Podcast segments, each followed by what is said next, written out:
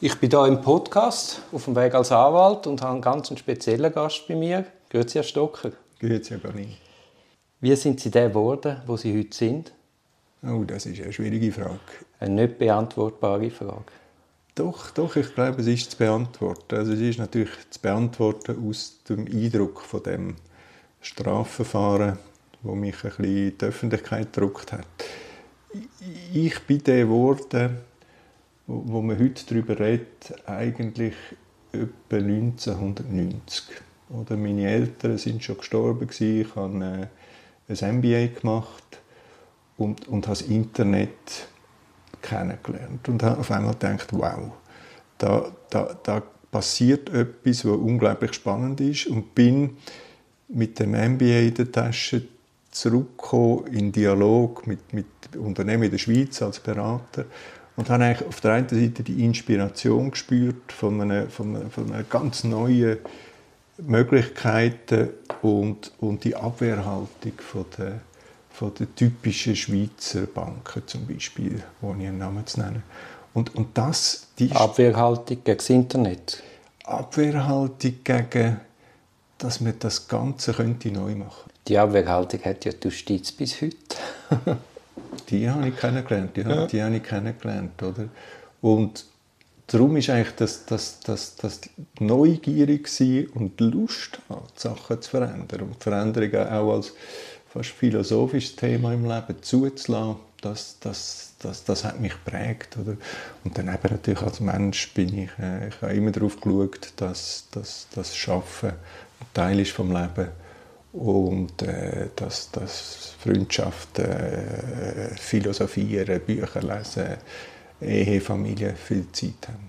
Und dann ist eines schönen Morgens ist dann die Polizei vor der Tür gestanden. Mögen Sie sich noch an diesen Moment erinnern? Da mag ich mich ganz genau erinnern. Das hat wahrscheinlich irgendetwas Psychologisches, das ich aber nicht erklären kann. Es hat geläutet. Äh, an dem Morgen nachher herausgefunden, dass es 6 war. Und der erste Gedanke war, meine Frau ist. Wir sind beide verschrocken. Und der erste Gedanke war, es ist etwas mit unserer älteren Tochter, der Marielle. Oder?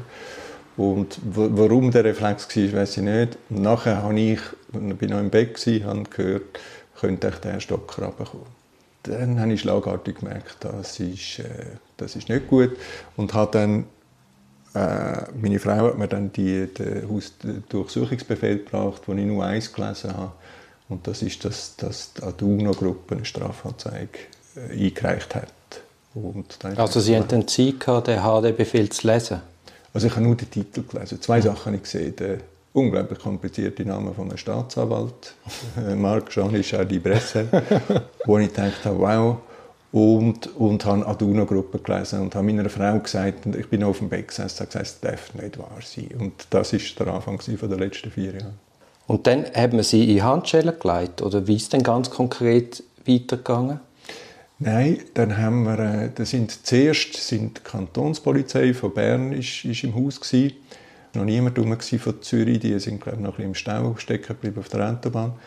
Und die sind dann irgendwie später dazugekommen, äh, die Kantonspolizei Zürich, äh, Forensiker sehr wahrscheinlich und der Staatsanwalt Otto war der Erste, der bei uns reingekommen ist.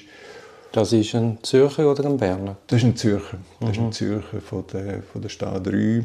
Und dann nachher haben die da angefangen zu suchen und wir haben, also ich, ich, meine Frau ist am Morgen gesessen, ich kann, äh, bin dann auch runtergegangen und wir haben kooperiert und haben, sie haben Fragen gestellt. Und das Lustige ist im Nachhinein, ich habe nicht einmal daran gedacht, dass ich einen Anwalt anrufen sollte. Mhm. Weil ich gar keinen Anwalt hatte, kennt habe, also äh, persönlichen. Und ich habe irgendwie gar nicht reagiert, um was das geht. Und durch das, dass man das Handy oder das Smartphone gerade weggenommen hat, hat mich auch niemand erreicht. Oder?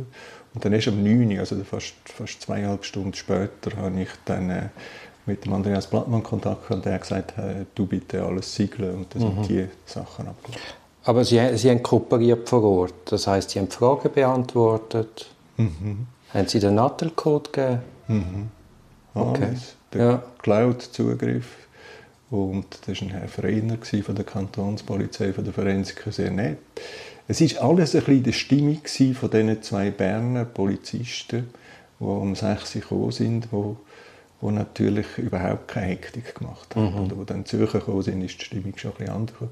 Und das ist etwa bis am 10, 11 gegangen. Dann hat es geheißen, ich muss mit auf Zürich. Und bin dann aber noch alles ohne Handschellen. Das ist alles noch, tun sie ein paar Sachen zusammenpacken. Und dann haben mich die zwei Berner Kantonspolizisten haben mich zuerst zu sich genommen auf die Wache. Sehr höflich, anständig und sind mit mir nach Zürich gefahren, ins Polizeigefängnis. Und dort habe ich das erste Mal Handschellen kennengelernt. Im Polizeigefängnis Zürich? Vor dem Polizeigefängnis. Ja. Und sind Sie dann vorbereitet auf die Hausdurchsuchung? Weil es gibt ja auch Informationen jetzt in dem Vinzenz-Prozess, dass gewisse Beschuldigte am Morgen begrüßt worden sind und dann gerade der Polizei einen Ordner übergeben haben. Nein, wir haben, also ich ganz persönlich habe nicht mit dem gerechnet, überhaupt nicht mit dem gerechnet. Äh, ohne, ohne naiv zu sein, oder? De, de, durch die Zusammenarbeit mit dem Pierin Vinzenz war schon klar gewesen, dass er FINMA untersucht hat. Wir haben gewusst von dieser internen Untersuchung bei der Aduno-Gruppe, die mich betrifft. Also, und wir haben sehr wohl mit Anwälten diskutiert, was da läuft. Aber konkret mit einer, Bevorsch also mit einer, mit einer Strafanzeige oder mit einer Strafuntersuchung habe ich nicht gerechnet. Und wenn Sie jetzt damit gerechnet hätten, hätte das etwas geändert an Ihrem Verhalten an dem ersten Morgen? Jetzt aus heutiger Sicht gefragt? Ja. Ja, ich glaube... Also würden Sie wieder so ganz naiv alle Zugänge geben und kooperieren? Nein, nein, nein, nein, das würde, nein, das würde ich nicht mehr. Also das ist, äh, das ist ein Reflex der für mich selbstverständlich war, wo auch, wo, wo auch dafür steht, dass ich äh, ich habe gemeint zuerst, es sei eine Strafanzeige von der Aduna-Gruppe wegen dem Fall Comtrain. Ich, ich habe gewusst, ich habe ja ausgesagt in dieser Untersuchung von der Baumgartner Mechler. Ich habe damit den Hans Baumgartner kennengelernt. Ich habe gewusst, was sein sein Wunschthema ist, dass die äh, Comtrain, der, der damalige Aduno, zu einem zu hohen Preis verkauft wurde. Ich habe gesagt, Hans Baumgartner, wir können das stundenlang zusammen diskutieren, dann zeigen sie miteinander. Also, ich, ich habe nicht das Unrechtsbewusstsein gehabt am 27. Februar 2018. Und durch das habe ich kooperiert. Und heute würde ich, hätte ich immer noch das gleiche Unrechtsbewusstsein, aber ich wäre nicht mehr so naiv, dass ich da äh, der, der Behörde mit, mit ihrer Wahnsinnsmacht, die sie in dem Moment haben, einfach Tür und Tor öffnen. Ich würde das viel komplizierter machen. Einfach aus, aus, dem, aus, dem, aus dem Learning heraus, dass, dass man ja selber eigentlich die Informationen gibt, die dann eine Staatsanwaltschaft Traum catcht und weiterdenkt. Dann haben Sie gesagt, dann landet Sie da vor einem provisorischen Polizeigefängnis in Zürich. Und wie ist denn dort weitergegangen? Ja, dann ist es, also dann hat die Behörde oder nein, die, die, die, die, das Justizmonopol hat dann seine Zähne gezeigt. Oder dann haben, haben sie mir noch vor dem Eingang zum, zum, äh, zu dem Polizeigebäude die Handschellen angezogen, hinten. Oder? Hinten, ja. Das ist, das ist bei mir ein das Problem wegen dem Laufen, wegen meiner, wegen meiner Krankheit. Mhm. Dann haben die zwei Berner Kantonspolizisten noch gesagt, ja, aber das ist, ist das nötig und so. Und Zürcher natürlich, das machen wir da so. Und, und von dann an ist es gegangen, oder mit, mit äh, im, in, in, im Nu bin ich irgendwie, sind meine Kleider weg. Also Leibesvisitation? Leibesvisitation. Man hat irgendwie zuerst vergessen, meine, wie, wie nennt man dem, Fotos zu machen, DNA, das hat man irgendwie vergessen, hat man dann nachher nachgeholt. Aber im Nu bin ich mit so einem knasti Sweatshirt, einem überdimensionierten grauen, äh, mit meinen Jeans noch und mit, mit überdimensionierten Crocs bin ich in einen, in einen Warteraum hineingesetzt worden, versifft und grusig und habe irgendwie anderthalb Stunden mal warten oder? Und bin nachher, nach dem Warten, bin ich im Staatsanwalt Otto erst um halb fünf am Abend zur Haftübernahme vorgeführt worden. Also es hat keine polizeiliche Einvernahme gegeben, sondern hm. die erste Einvernahme hat gerade der Staatsanwalt gemacht. Genau. Und wann war denn der erste Kontakt mit Ihrem Anwalt? Gewesen? Also zuerst mal am Telefon? Am Telefon... Haben Sie selber dürfen anrufen? Ja, ich habe ähm, ihm... Ich weiß gar nicht wie es war. Ich habe, er hat mich auf allen Kanälen versucht zu erreichen, der Herr Blattmann. Ich habe ihn nur kennt aus einer, aus einer einzelnen Geschichte, aus einer zivilrechtlichen Geschichte. darum habe ich den Kontakt zu ihm. Er hat mich versucht zu erreichen und hat mich nachher, glaube ich, über, über den Hausanschluss erreicht. Er hat mir angerufen. Also wo Sie noch in der Hausdurchsuchung waren? Genau, also ziemlich genau am 9. an dem 27. Februar 2018. Gut, und nachher sind Sie auf Zürich transportiert worden. Mhm. Und wann haben Sie denn dort Kontakt gehabt zum Anwalt? Erst, wo fünf Minuten vor dem halben fünf, also fünf vor halb fünf, kurz vor dem äh, ersten Einvernahme, Hafteinvernahme. Und darf ich fragen, was er Ihnen in diesen fünf Minuten vermittelt hat? Vor der Einvernahme? Das weiß ich echt nicht mehr. Also es, nicht mehr. es, ist nicht so legendär, dass ich es behalten hätte. Nein, natürlich, Ihre Aufnahmefähigkeit ist wahrscheinlich auch massiv eingeschränkt. Gewesen. Ja, es ist, es ist ganz nervös. Gewesen, ja. mhm. Ich weiß ich weiss eine ganz kleine Geschichte. Ich habe, als ich die Crocs ausgesucht habe, das sind ja die unsäglichen Plastikschuhe, habe ich meine Größe gesucht.